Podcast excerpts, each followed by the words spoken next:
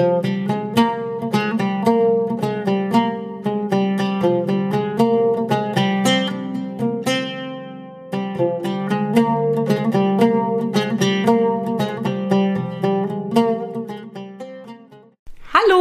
Hallo, schön, dass ihr wieder mit dabei seid bei unserem Podcast. Yay!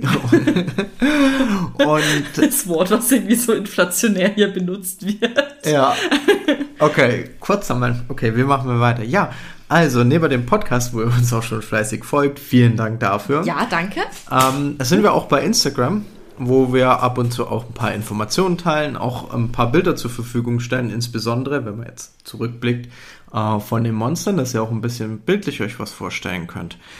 Mm, Dort könnt ihr uns folgen, da sind wir vertreten mit äh, Weißer Wolf Podcast. Weißer Wolf Podcast, genau. Klein und zusammengeschrieben. Und ja, ähm, genau, ansonsten die übliche Bitte, wäre cool, wenn ihr uns bewertet bei Spotify oder Apple Podcast.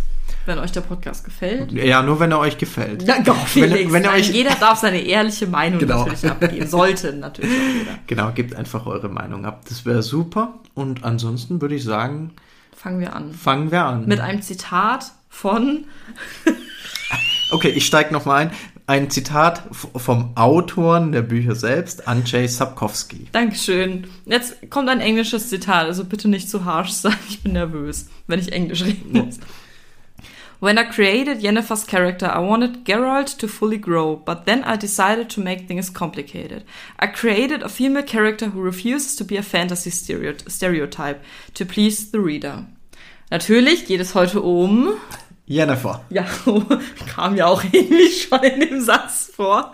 Und zwar ein, der erste Teil von Jennifer, denn wir haben ja gesagt, wir wollen unsere Folgen relativ kurz, in Anführungszeichen, kurz halten und nicht eineinhalb, zwei Stunden reden. Einfach auch für uns. Wir mögen so die Länge. Und deswegen ist das der erste Teil. Worüber reden Genau. wir denn heute, Felix? Also wir starten, wir haben uns überlegt, wir starten jetzt erstmal mit dem Thema der Herkunft von Jennifer, ähm, auch ihre Beschreibung, so wie wird sie denn dargestellt, wie ist sie vom Aussehen her, um einfach mal da einzusteigen, dass wir uns dem erstmal nähern, okay, wer ist diese Person? Und wie es dann später im Detail weitergeht, werden wir sehen, weil wie es Sapkowski, Sapkowski selbst äh, geschrieben hat, ist er ein komplexer Charakter, was noch komplexer wird dadurch, dass wir ja verschiedene Interpretationen des Charakters haben, weil wir Genau. haben die Bücher, wir haben die Videospiele, wir haben die Netflix-Serie und äh, last but not least, es gibt ja auch noch die polnischen Verfilmungen bzw. TV-Serien, die natürlich auch gegebenenfalls ihren eigenen Input ähm, zum Charakter haben. Genau, und dass ihr euch jetzt mal ganz grob noch so vom Inhalt her, wir fangen an mit Beschreibung, dann mit Aussehen, Charakter, Herkunft und wo tritt sie überall auf. Nicht in der richtigen Reihenfolge vielleicht, aber da könnt Genau. ihr euch jetzt schon mal orientieren, ob euch das überhaupt interessiert. Felix, äh, vielleicht erstmal zu Beginn, magst du Jennifer? Äh, ja, tatsächlich. Ich finde es super. Ich mag halt die Komplexität im Charakter. Ja. Also, dass sie so vielschichtig ist und. Okay, ich will jetzt nicht weiter zu viel vorweggreifen. Du darfst schon was sagen. Also wer das jetzt hier anhört, der wird ein paar Spoiler eventuell abbekommen. Nicht zu viel, aber Genau, nee, ich mag, ich mag einfach, ähm, ja, dass sie kein, kein glatt gebügelter Charakter ist. Sie hat definitiv Ecken und Kanten. Sie macht, also, Das sie, ist nett ausgedrückt. Sie, sie, macht, sie macht schon moralisch fragwürdige Dinge. Alter, Jennifer ist eine der, wenn man so zwischen gut und böse in Anführungszeichen, ist sie schon sehr wackelig. so. Ja, du musst dich halt immer hinterfragen, was sind ihre jeweiligen Ziele. Ich meine, das wäre dann, das geht dann schon in die de- Das geht jetzt dann in die Analyse. Intrigen-Charakteranalyse ein bisschen. Genau. Aber so, Punkt, du magst sie. Ich mag sie. Super. Und du? Ich liebe sie. ich finde einfach, dass sie kein Fantasy-Stereotype ist. Super. Und ich finde es auch toll, das kann ich ja schon mal vorwegnehmen, dass sie in der Netflix-Serie so eine wichtige Rolle einnimmt. Und dann auch äh, im Spiel von Witcher, also Witcher 3. Ich finde das klasse und jetzt fangen wir mal an. Felix, Genau. wer ist denn Jennifer von Wengerberg? Also, genau, der volle Name, Jennifer von Wengerberg. Ähm, ja, welche Überraschung, sie kommt ursprünglich aus der Stadt Wengerberg. Wahnsinn. Naja, gut, nach Gerald von Riva, weil weiß man ja jetzt nicht so, ob das immer sein muss mit Richtigkeit. Genau, also bei ihr stimmt es auf jeden Fall. Sie ist aus Wengerberg, das ist die Hauptstadt von Edirn. Und sie wurde dann ähm, später von Tessaya de Vries rekrutiert und hat das Studium der Magie aufgenommen. Das wird dann in äh, Arethusa gemacht, da werden die Magierinnen ausgebildet. Wann ist sie denn geboren, sag mal das Jahr? Ähm, 1192. Also, und ich habe jetzt einen Fun Fact an dieser Stelle. Und zwar wusstest du, dass Siri und Jennifer um die gleiche Zeit geboren sind. Und zwar rund um Belletin, auch der Maitag genannt. Der äh, Tag vom 30. April auf den 1. Mai. Das ist ein Fruchtbarkeitsfest. Und Gerald stellt es dann einmal fest, was das überhaupt für ein Zufall ist. Und das finde ich total spannend. genau. Ähm, ansonsten, ähm, man muss vielleicht noch äh, im Hinterkopf behalten, dass dadurch, dass Gerald und Jennifer beide sehr lange leben und man ihnen das Alter auch nicht anmerkt, reden wir hier auch von sehr langen Zeitspannen, wo sie sich ja. kennen. Also ungefähr 30 Jahre nach ähm, Jennifers Aufstieg zur Magierin lernen sie dann Gerald kennen. Ähm, Was ja auch eine bisschen komplizierte Beziehung dann ist. Also, genau. Aber das ist dann, das ist dann tatsächlich eine extra Folge Gerald und Jennifer, weil das schafft man nicht in so kurzer Zeit unterzubringen. Genau. Also das ist dann schon komplex und halt auch durch die langen Zeiträume bedingt. Genau. Ähm, genau, also Jennifer ist eben hier Zauberin. Sie ist im Rat der Magier und später in der Loge der Zauberin, eben mit Gerald verbandelt als geliebte Beziehungsperson. Also, ja, ja. Und äh, sie hat natürlich dann auch eine gewisse Rolle im Leben von Siri. Man kann auch schon davor, also davor wegnehmen, sie ist eigentlich überall auch die Mutterfigur von Siri. Ähm, Jennifer hat ja auch sehr viel mit der Unfruchtbarkeit von ihr zu kämpfen und nimmt deswegen eben diese Mutterrolle an der Seite von Gerald für Siri ein. Genau. So, jetzt schauen wir noch kurz, wo taucht sie denn als Charakter auf? Also fangen wir erstmal an mit den Büchern. Ähm, sie taucht auf in Der letzte Wunsch, also in der Kurzgeschichtensammlung, mhm. in Das Schwert der Vorersehung, Das Erbe der Elfen, Die Zeit der Verachtung, Feuertaufe, Der Schwalbenturm und Die Dame vom See. In den Videospielen hat sie tatsächlich ihren ersten richtigen Auftritt erst in The Witcher 2. Und zwar auch nicht als ähm, ja, aufgeführter Charakter, sondern in Geralds Erinnerungen. Und eine größere Rolle in den Videospielen hat sie dann in Witcher 3 ähm, Die wilde Jagd oder der Waldrand. Genau, das ist ja auch eine der Hauptrollen. Und natürlich auch jetzt dann noch in der Netflix-Serie, genau. wo sie auch eine der drei Hauptrollen eingenommen hat. Genau. Also in der Netflix-Serie würde ich sagen, kommt sie Stand jetzt, was man bisher sagen kann, am prominentesten vor. Ja, neben Gerald. Ne, neben, nee, ich meine nicht von den Personen, sondern von ihren Auftritten her. Ach so, wo die, sie die am meisten Bücher, ist, ja, definitiv. Genau, die, die Bücher und die Videospiele haben natürlich schon einen gewissen Fokus auf Gerald. Aber in der Serie, in der Serie bekommt so sie ein Drittel, ein Drittel, ein Drittel. Genau, fast, ne? ja. bekommt sie ein Drittel eigentlich der Gesamthandlung. Das stimmt. Ja, ich finde es immer so lustig, als ich mich ähm, damit beschäftigt habe, so die Notizen aufzuschreiben und so das Aussehen von Jennifer. Das wer die Bücher gelesen hat, die Spiele geschaut hat oder generell Geralds Blick jemals irgendwo gesehen hat, weiß. Sie ist eine wunderschöne junge Frau. Sie ist, wie Felix gesagt hat, trotz ihres Alters ungefähr in den 20ern vom Aussehen. Und wirklich zum Aussehen findet man per se mehr als zum Charakter. Und das finde ich jetzt schon immer noch aussagekräftig, weil sie halt trotzdem noch die weibliche Rolle einnimmt. Aber zu Geralds Aussehen gibt es nicht mal annähernd so viel wie zu Jennifer. Das erste ist fast, was man nämlich in Witcher 3 kennenlernt, ist, wie sie riecht. das erste, was, was äh, ich glaube, Wesemir Gerald äh, fragt, ist, ja, und wo ist äh, sie mit dem Duft von Flieder und Stachelbeere? Und da dachte ich mir schon, ah, okay, gut, es ist schon sehr speziell mit dem Aussehen. In Aretusa werden die Zauberinnen geformt, wenn man das so sagen kann, und sie bekommen ihr Aussehen, wie sie es dann quasi halt danach, wie sie danach leben. Und bei Jennifer ist es ja so, sie hat, sie wurde als ein sehr buckliges Mädchen, also als mit verkrümmter Wirbelsäule, teilweise Gesichtslähmung geboren und wurde dann in Aretusa eben ähm, umgestaltet und erhielt das heutige Aussehen. Sie ist sehr schlank, sie ist anmutig, hat rabenschwarze Haare, die eben nach Flieder und Stachelbeere duften. Sie war auch sehr für ihre Schönheit berühmt. Man muss auch dazu sagen, eigentlich ein ganz spannender Fun Fact. Gerald konnte, man weiß es, glaube ich, noch nicht so ganz genau, ob er einfach so dahinter sehen konnte, aufgrund der Tatsache, dass sie miteinander verbunden waren, oder auch aufgrund dessen, dass er ein Hexer war, konnte er sehen, wie sie früher aussah bzw. ausgesehen haben muss. Zum Beispiel konnte er mal sehen, dass ihre Schulter ein bisschen nach unten geht, dass sie deswegen mal einen Buckel gehabt haben muss. Der Gang war ein bisschen anders. Also Gerald konnte so ein bisschen hinter die, nicht Fassade, aber das, das neue Aussehen blicken und sehen, wie Jennifer auch früher war. Genau, das wird insbesondere in der letzte Wunsch äh, sehr deutlich. Da wird das also vom, vom Buch her mhm. sehr gut beschrieben. Auch äh, kommt da auch, finde ich, sehr gut rüber, dass so die, diese Details ihm einfach da was darüber verraten, wer dahinter steckt. Ja. Und äh, vor allem Jennifers äh, anfängliche Kindheit ist ja sehr schwierig durch ihre Missbildungen, die sie hat. Mhm. Ja. ja, das stimmt. Ansonsten kann man noch sagen, also es wurde eigentlich alles über sie beschrieben. Ihre Stimme war klangvoll, aber leicht spöttisch. Sie hatte schlanke Beine, eine schlanke Taille und aber eine bedrohliche, wunderschöne, anmutige, elegante und grazile Ausstrahlung. Also so quasi alles zusammen. Ihre Augen werden oft als kalt ja, bezeichnet, aber mit einem bemerkenswerten violetten und sehr durchdringenden Blick und haben auch sehr gefunkelt. Sie hatte ja, was ich schon gesagt habe, ein sehr dunkles Haar, also rabenschwarz, lockig und das fiel in einer Kaskade von Locken auf ihre wohlgeformten Schultern. Also man merkt schon, wie Jennifer beschrieben wird vom Autoren, von Gerald und von allen anderen sie war einfach wunderschön und es wurde natürlich auch, sie hat auch mit der Schönheit, Schönheit ist ja auch dementsprechend auch Macht.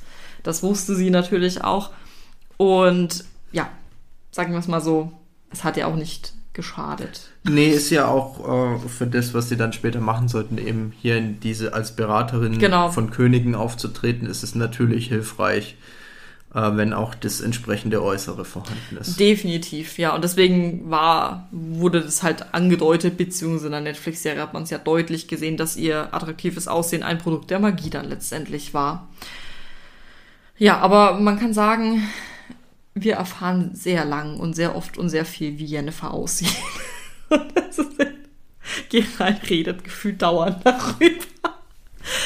So, aber jetzt fangen wir mal an, ähm, vor der ganzen Verwandlung, vor Arethusa, wo Jennifer herkommt. Wir wussten ja schon, sie kommt aus Wengerberg, dort wurde sie geboren, sie wurde in eine, ja, sag ich mal, liebesfreie Bezie äh, Familie also, bisschen reingeboren, so vielleicht kann man es, glaube ich, sagen. eher eine, eine Familie, also nicht besonders gut situiert. Achso, nee, ich meinte jetzt, sie war nicht gut situiert, das meinte Genau, aber da muss man, also zum einen hatte sie die Missbildung, zum anderen ähm, ist sie zu einem Viertel elfischen Bluts. Genau. Und das ist auch ein wichtiger Aspekt ist, weil ja, wie wir in den früheren Folgen mal gehört haben, im Norden ähm, ja, Elfen und andere der alten Völker nicht keinen besonders guten Stand haben. Ja. Und ähm, der Vater hat auch zum Beispiel der, eben ihr dann den Vorwurf also der, gemacht. Der Stiefvater. In dem ja, Fall. Entschuldigung, der Stiefvater, dass die Missbildung auch zum Beispiel durch das Elfenblut kam. Genau, das waren dann so die typischen Annahmen. Genau. Und ähm, entsprechend wurde sie da auch misshandelt. Von ihrem Vater bis, bis genau, erst nur? In, in den Büchern ist es so, dass zunächst die Mutter versucht hat, sie äh, zu beschützen, sie auch in Schutz genommen hat. Allerdings hat dann der Stiefvater irgendwann die Familie verlassen und die Mutter hat dann Jennifer die Schuld daran gegeben, dass der Kerl mit einer anderen durchgebrannt ist und hat danach ja, aus, sie auch geschlagen. Sie auch geschlagen, aufgrund der Trauer, aufgrund der Verärgerung. Und in den Büchern, das ist ein wichtiger Unterschied, aber für gleich kommen wir gleich, mhm. ist es so, dass Jennifer, nachdem sie ihre magischen Fähigkeiten entdeckt oder die entdeckt werden, von selbst nach Arethusa geht, wie es eben der Brauch ist. Wer magiebegabt ist, geht nach Arethusa, um da eben zu schauen, wird man aufgenommen, um Gen die Ausbildung zu beginnen. Genau, und man sagt auch, dass das auch eventuell halt aus, aus dem Anteil an Elfenblut kommt, dass sie dieses magische Potenzial halt so in der Art hat. Genau. Und dann haben wir auch noch so den direkten Vergleich zur Serie. Da wurde ja Jennifer, sag ich mal, verkauft und ist nicht freiwillig gegangen. Da war es ja am, also weißt du noch genau, wie es war, dass sie die magischen Fähigkeiten entdeckt hat? Ja, also wenn ich es noch richtig zusammenkriege, war es so, dass sie in einer ähm, ja, bedrohlichen äh, Situation war. Äh, ich glaube, Genau, ja. zwei äh, ja, Junge Menschen. junge Menschen, die einfach haben, haben sie halt bedroht. Und sie hat dann ein Portal geöffnet nach Genau. Arethusa, wurde dort auch gesehen von, ähm, Ihrem späteren Liebha- Liebhaber Istred. genau. Der hat sie dann allerdings postwendend wieder zurückgeschickt. Alle, war aber nicht unbemerkt von Tisaya, Genau. die sie dann aufgespürt hat. Sie wurde dadurch gekennzeichnet quasi. Genau. Und die hat sie aufgespürt und dann ihr, ihrer Familie abgekauft. Für weniger als den Preis eines Schweins. Und es wurde auch von der Produzentin der Serie bewusst so gewählt, diese Variante zu nehmen, ähm, weil sie damit unterstreichen wollte, wie wenig Einfluss Jennifer hatte damals in ihrer Familie, beziehungsweise auf ihr eigenes Leben, weil sie so für wenig Geld als Mensch verkauft wurde oder als Mensch-Elfe. Genau. Ja, Ja, und das waren eben diese großen Unterschiede. In den Büchern ist es ein bisschen weniger, sag ich mal, harmlos, weil sie ja selbst einfach nach Arethusa geht. In der Serie ist es natürlich einfach nochmal anders gewählt worden, wie sie dann auch zum Zaubern kommt oder zur magischen Ausbildung. Aber das ist auf jeden Fall doch nochmal wichtig, auch für die spätere Entwicklung von Jennifer und für den Charakter, weil sie das natürlich auch in den Büchern sehr stark geprägt hat, ihre Kindheit und ja, auch eventuell manchmal für ihre Kälte verantwortlich ist. Oder beziehungsweise andere sagen das, dass das für die Kälte verantwortlich ist von Jennifer. genau.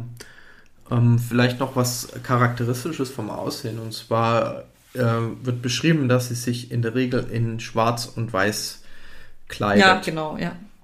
So, dann schauen wir weiter. nee, Ja, also ich habe gewartet, ob noch was kommt von Nö, dir, ich- weil du so ich- geguckt hast. ja, ich habe gerade überlegt, ob ich das noch zusammenkriege, aber es ist Was- ein was- kleiner Fun Fact. Und zwar das äh, Charaktermodell in der Spielefassung. Ja, das habe ich auch noch irgendwo, das finde ich so gut. Ja, das wurde ähm, nach einem äh, polnischen Model äh, entwickelt. Allerdings äh, war das dann nicht, ähm, wie soll ich sagen, kalt und abgehärtet. Claudia Fro- Frobbel, glaube ich, ein polnisches Model, genau. Und man hat dann beschlossen, dass Jennifer eben kühler dargestellt werden soll, weil nicht so freundlich wie das Model. Das Genau, das Model geil. war zu freundlich. ähm, deswegen musste das Aussehen ein bisschen kühler gemacht Ja, werden. das stimmt. Was sie da dann genau verändert haben, weiß man nicht, aber es ist auf jeden Fall sehr interessant. Ja, sie wirkt auch tatsächlich sehr kühl. Also muss man auch dazu sagen. Ähm, vielleicht noch zwei Fragen, bevor wir dann noch letztendlich zum Charakter gehen und wo sie auftaucht. Welche Adaption findest du eigentlich besser? Wie sie in den Büchern die Kindheit hatte oder in der Serie? Schwer zu sagen. Ich würde tatsächlich in dem Fall im Gesamtkontext mit der Serienvariante gehen, also dass sie verkauft wird und nicht von selbst geht, weil das äh, hat nicht so viel Drama. Drama. Genau, es hat nicht so viel Drama. Es ist halt- unterstreicht halt auch ihre Handlungen später so ein bisschen. Also, oder beziehungsweise nicht erklärt sie, aber ja, es ist, ist auch. halt ich meine, wichtig. die Bücher drehen sich ja auch nicht um Jennifer selbst. In, den, in, in der Serie hat sie da auch einfach viel mehr Anteil und man hat auch viel mehr Einblick. Und es muss ja trotzdem komprimierter ablaufen. Und deswegen, ich bin der Meinung, dass diese Änderung äh, gut gewählt war. Ja, finde ich auch. Man merkt ja auch, falls ihr die zweite Staffel noch nicht gesehen habt, aber das Thema der Hilflosigkeit und Machtlosigkeit von Jennifer wird immer wieder aufgegriffen. Deswegen finde ich das sehr gut, dass sie damit schon in der Kindheit angefangen haben. Genau. So. Weil man muss ja dazu sagen, es war ja in den Büchern, hat sie sich ja auch hilflos gefühlt, bloß halt auf andere Art und Weise. Aber ich glaube, jetzt kommen wir erstmal zum Charakter, weil jetzt sind wir schon, sind wir schon auch wieder bei 20 Minuten weit. Willst du vielleicht anfangen? Ähm, ja, also vielleicht äh, Jennifers Charakter ist so geprägt aus ihrer Vergangenheit. Ähm, sie wurde ja erst, wurde sie als ja, Monster, Missgeburt Bezeichnet. bezeichnet. Ja, einer der Spitznamen war ja dann auch Ferkel, Ja, der vorkommt, also auch nicht so schön. Und von dieser, ja, nicht gerade liebevollen Umgebung kommt sie dann in der Magierschule und das ist dann auch kein Ort des reinen Glücks, sondern hier muss man von einer extrem harten und strengen Ausbildung ausgehen, was natürlich auch nicht so einfach ist und da kommen halt viele negative Erfahrungen zusammen und deswegen wird sie auch als etwas verbittert und äh, vor allem egoistisch beschrieben. Ja, und ein wichtiger Punkt in Jennifers Leben war immer Macht, das Streben nach Macht, das Streben, das Beste oder die Beste zu sein, beziehungsweise das Beste aus sich herauszuholen. Und ja, dadurch hat sie natürlich auch an vielen politischen Intrigen mitgewirkt, um natürlich auch ihre Position zu stärken und zu verbessern. Und wurde deswegen halt auch einfach als sehr, ja, wie sage ich das jetzt, berechnend genau, wahrgenommen.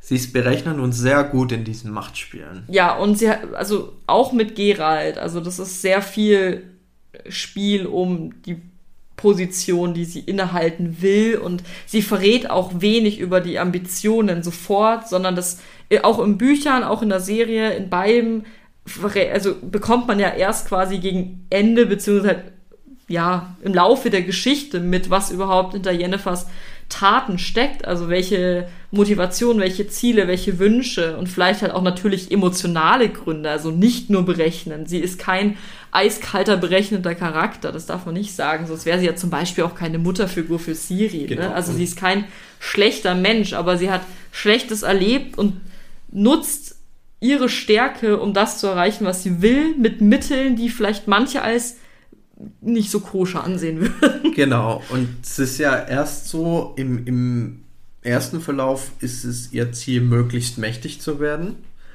Um, Verständlich. Um ja. dann, wenn sie sozusagen den Höhepunkt ihrer Macht erreicht hat, als angesehene Magierin am Königshof gut in den Ränken spielen, dann festzustellen, dass sie ähm, versuchen will, ihre Unfruchtbarkeit umzukehren, weil sie dann einen Kinderwunsch bekommt also vielleicht, äh, um das kurz zu erklären, bei Zauberinnen ist es in aller Regel so, dass die durch die magischen Behandlungen unfruchtbar werden. Genau, wie bei kommt, Hexern. Ja. Und dann kommt das zweite große Ziel für sie auf, und zwar, dass sie äh, diese Unfruchtbarkeit behandeln will. Nachdem, nachdem das große Ziel war, die Macht zu erlangen. Und das ist dann das zweite große Ziel. Ja, wo du das jetzt gesagt hast, muss ich an so zwei Zitate der Serie denken, die mir immer so ein bisschen das Herz brechen wo Gerald und sie über den Kinderwunsch reden. Weißt du das noch? So auf, auf Englisch, wo sie doch gesagt haben, do you think I make a bad one? Ne? Und dann, ähm, I wish to become important to someone. Und Gerald sagt dann, you're important to me. Das ist so schön. das kann man sich da gut merken, weil es dann einfach schöne, ja, schöne Momente sind. Aber da merkt man eben auch, Jennifer ist nicht die kalte, berechnende, intrigante Person, für die sie wirklich die meisten um sie herum halten. Aber dann Gerald, Siri, ihre Freundin, Tisaya, aber auch zum Beispiel Triss haben einfach dann doch nochmal einen besseren Einblick in den Charakter von Jennifer. Ist gerade, wo wir so, mir ist gerade aufgefallen. Hast du heute das Gefühl, wir reden gerade über eine reale Person? Ja. ja. so geht's mir gerade vor die ganze Zeit irgendwie. Ganz witzig. Ja, willst du sonst noch was zum Charakter sagen? Ich glaube, das war jetzt schon so.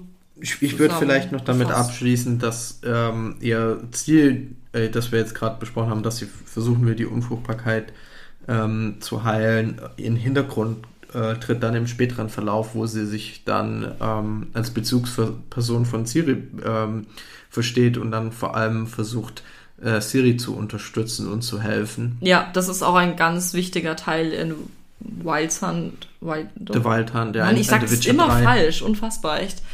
Wild Hunt. Aber auch, äh, also in der Serie, in, in der Netflix-Serie kommt das kommt das wahrscheinlich nicht, noch. Aber wird, ah. ja, wird wahrscheinlich später Teil sein, wenn man mal spekulativ in die Richtung geht. Ich schätze auch, ja. ja. Und ähm, aber halt Bücher und genau, aber in, dem, in den Büchern ist es auf jeden Fall ganz breit und oft Thema, auch ja. wenn man dann ihre späteren Stationen sieht, was dann so alles passiert. Und wir jetzt aber gar nicht so viel drauf eingehen wollen. Aber wir können ja, wenn du jetzt gerade schon die Bücher erwähnst, dann sagen wir doch einfach noch, wo tritt Jennifer denn auf? Wir haben ja vorhin, hat Felix schon mal kurz zusammengefasst, wo überall, aber jetzt kann man so ein bisschen was dazu sagen. Mit was willst du denn anfangen? Ich, ich würde tatsächlich ähm, ja, jetzt muss ich gerade überlegen, was wir machen. Spiele, Serie, polnische Verfilmung oder Bücher? Ich würde sagen, machen wir Serie. Ja, oder die polnische Verfilmung zuerst, weil das ja, ist recht kurz erzählt. ja, da äh, habe ich auch ehrlich gesagt gar nicht so viel. Ich kann auch leider den. Ich, ich kenne die Schauspielerin leider gar nicht. Man kann dazu sagen, sie trägt nicht nur schwarz-weiß wie in der Romanvorlage, sondern ein rotes Gewand. Auch schwarze Haare, sehr lockig, aber im Gegensatz zu ähm, Anja Charlotra, die in der Netflix-Serie die Jennifer spielt. Ich hoffe, das habe ich jetzt richtig ausgesprochen, oder? Ja. Ach, ich habe es nicht mit Namen leider. Ähm, und da kommt sie in zwei Episoden vor der Serie, der polnischen Genau. Verfilmung. Ist überschaubar. Also die eine Folge heißt Der Drache und die andere ein Eissplitter. Ähm, sind auch, basieren auch auf, auf Handlungen im, im Buch. Aber sind, wie gesagt, nicht so bekannt und beliebt. Genau. Ist auch ein bisschen anders abgewandelt. Genau. Aber mehr kann man dazu auch nicht so viel sagen. Aber dann Netflix-Serie, was hältst du denn von der Schauspielerin? Ich finde ähm, sehr passend. Ich meine, okay, da gibt es unterschiedliche Meinungen. Ähm, aber jeder ich stellt find, sie sich ja auch anders vor. Genau, aber ich finde, wenn man sich von der ursprünglichen Vorstellung, wie sie in den äh, Videospielen dargestellt wird, wenn man sich davon ein bisschen löst und mal guckt, okay, wie, was für ein Charakter, wie wo- haben wir sie jetzt gerade beschrieben, Ja. auf Basis der Inhalte, die zum Beispiel in den Büchern vorkommen, ähm, finde ich, hat, haben sie hier eine sehr gute Schauspielerin gewählt, die das auch gut verkörpert. Ich liebe sie. Okay. Ich finde, sie spielt Jennifer grandios und ich finde es ein bisschen schade, dass es da sehr viel Kritik auch aus den, aus den Reihen der Fans gab, weil sie ja auch nicht dieses klassische Model-Gesicht wie Jennifer aus dem Spiel vielleicht hat. Also das habe ich zum Beispiel schon ein paar Mal gelesen. Äh, Finde ich, also ist eine wunderschöne Frau und eine wirklich tolle Schauspielerin. Für mich ist sie perfekt als Jennifer, weil sie auch diese Gesichtsausdrücke, diesen Schmerz, aber dieses Intrigante, sie könnte auch ein Tick arroganter sogar sein, aber das hat sie, finde ich, toll drauf und ich, ich finde, sie und Henry Cavill haben eine ganz schöne Chemie. Ja. Mag ich ma- sehr mein, gerne. Die schauspielerischen Leistungen muss man da schon hervorheben, weil Ja, ähm, sie ist toll. ähm, vom, vom Drehbuch her gibt es ein paar Punkte, die vielleicht nicht ganz so ausgereift sind, aber äh, schauspielerisch ähm, würde ich sagen, ist da Überzeugen zu alle drei genau, eigentlich sehr. ist ja. nichts zu bemängeln. Man muss aus auch meiner Sicht, ja. Nee, das stimmt. Ich soll dazu sagen, Anja Charlotte Ra hat auch äh, selbst gesagt, sie mag die Rolle sehr gerne, weil sie sich weigert, einem klassischen Stereotyp, also einem weiblichen quasi zu entsprechen. Und dass die Serie eben so geschrieben ist, dass das den weiblichen Charakteren mehr Geschichte und Bildschirmzeit gegeben wird.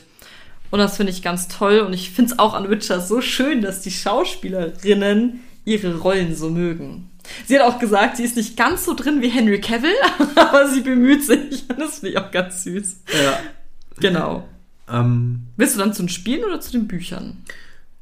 mh, gehen wir vielleicht erst zu den Spielen, oder? Weil die, die Bücher haben natürlich das meiste Futter. Ähm, Ja, übrigens, wir sagen jetzt nicht so viel zur Serie mit Jennifer, weil da müssen wir nochmal separat eingehen, weil sie da so viel Bildschirmzeit hat. Es nicht wie in einer polnischen Verfilmung mit, ja, sie kommt gefühlt zehn Minuten vor.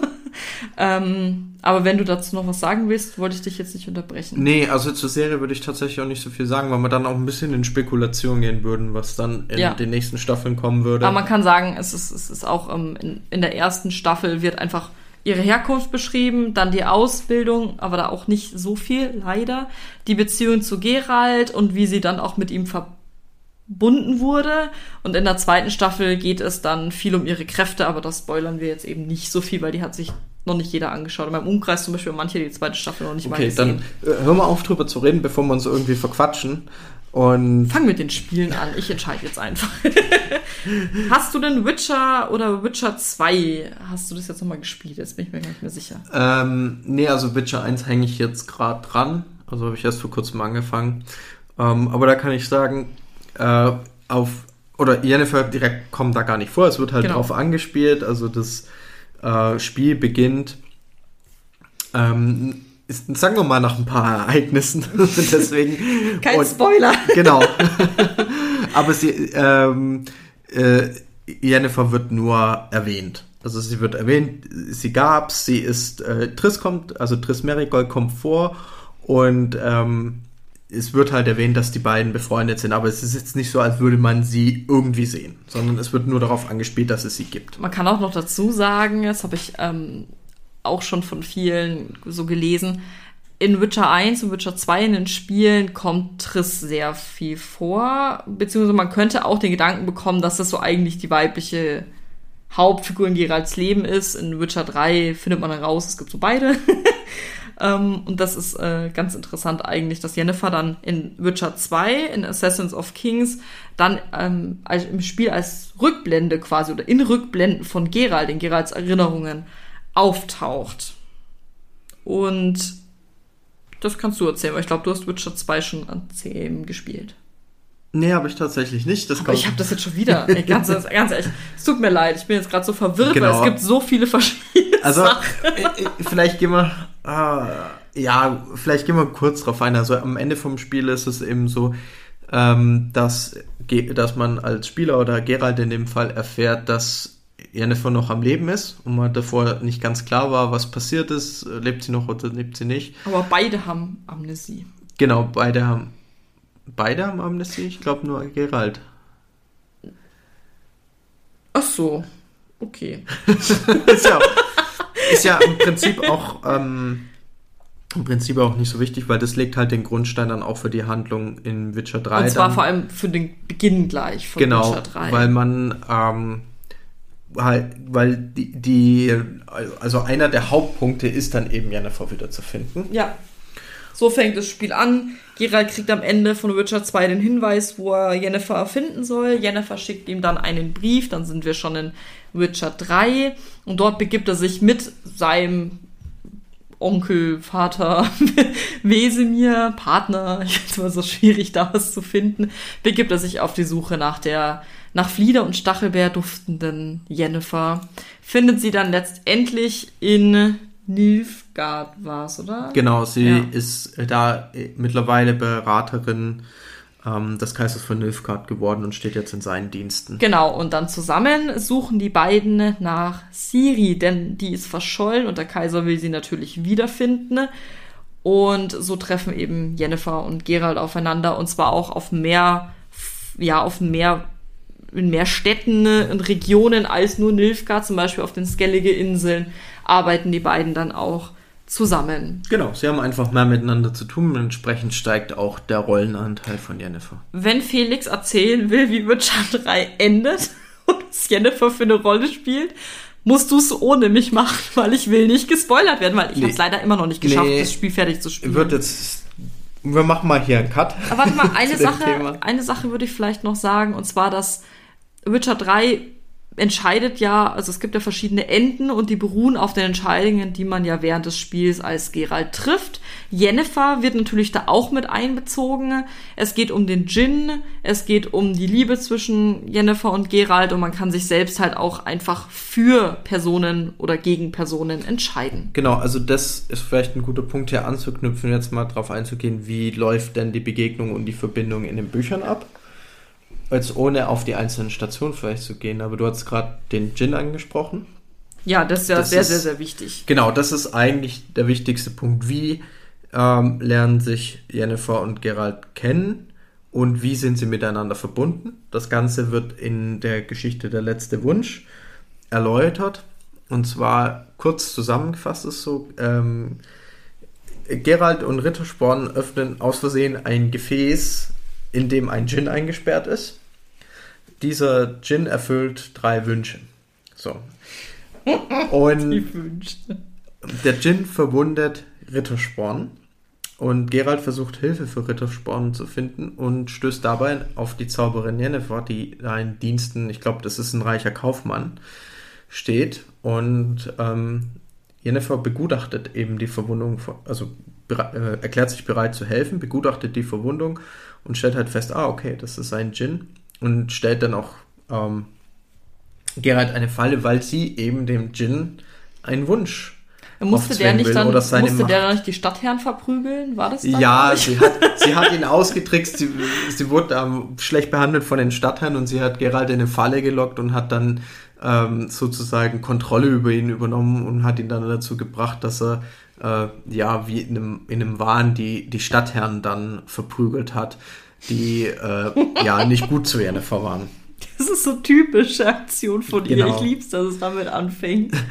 Auf jeden Fall, Jennifers Ziel ist es, den Djinn zu unterwerfen, seine Wache zu nehmen, um ihre Unfruchtbarkeit zu heilen.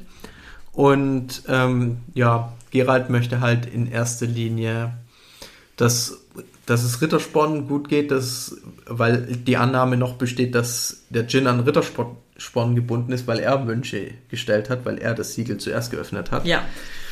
Und am Ende stellt sich eben heraus, dass es tatsächlich Gerald war, der die Wünsche hat.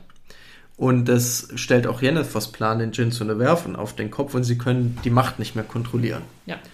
Und man weiß nicht genau, es wird nie aufgelöst, was exakt Geralt sich gewünscht hat, aber der Wunsch hat auf jeden Fall mit einer Verbindung zu Yennefer zu tun. Ja.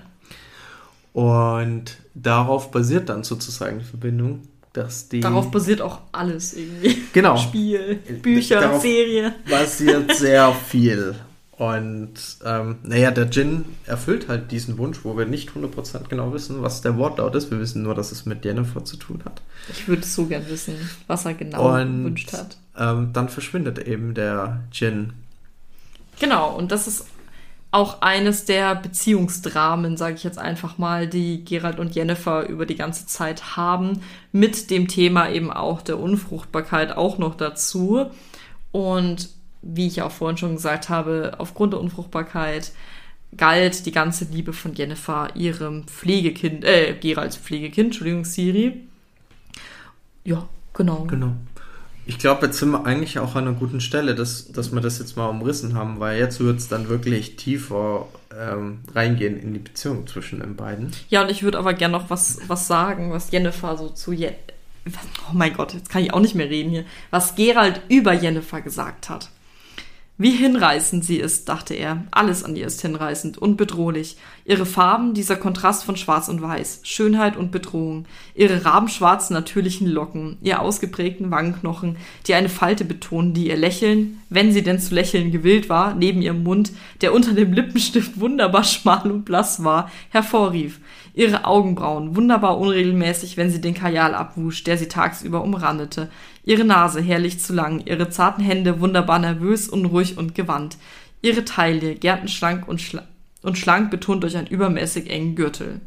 Das ist das, das Schwert der Vorhersehung und das meinte ich mit Geralt ist nicht faul mit Worten, wenn er Jennifer beschreiben will.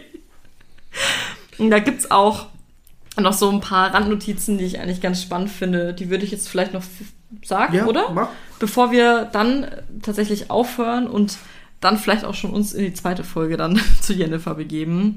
Jennifer hatte natürlich auch noch andere Liebschaften außer Geralt. Weißt du denn wen? Äh, den Istred Genau. und Du mehr weiß ich es jetzt ab. Na, ich, ich weiß, also der Istrid auf jeden Fall, weil das sieht Genau. man auch in der Serie. Ja. Und dann eben den Kaufmann, den ich vorhin erwähnt Genau, hatte. den Boberand, ein Kaufmann aus Novigrad. Jennifer aß übrigens sehr, sehr fein.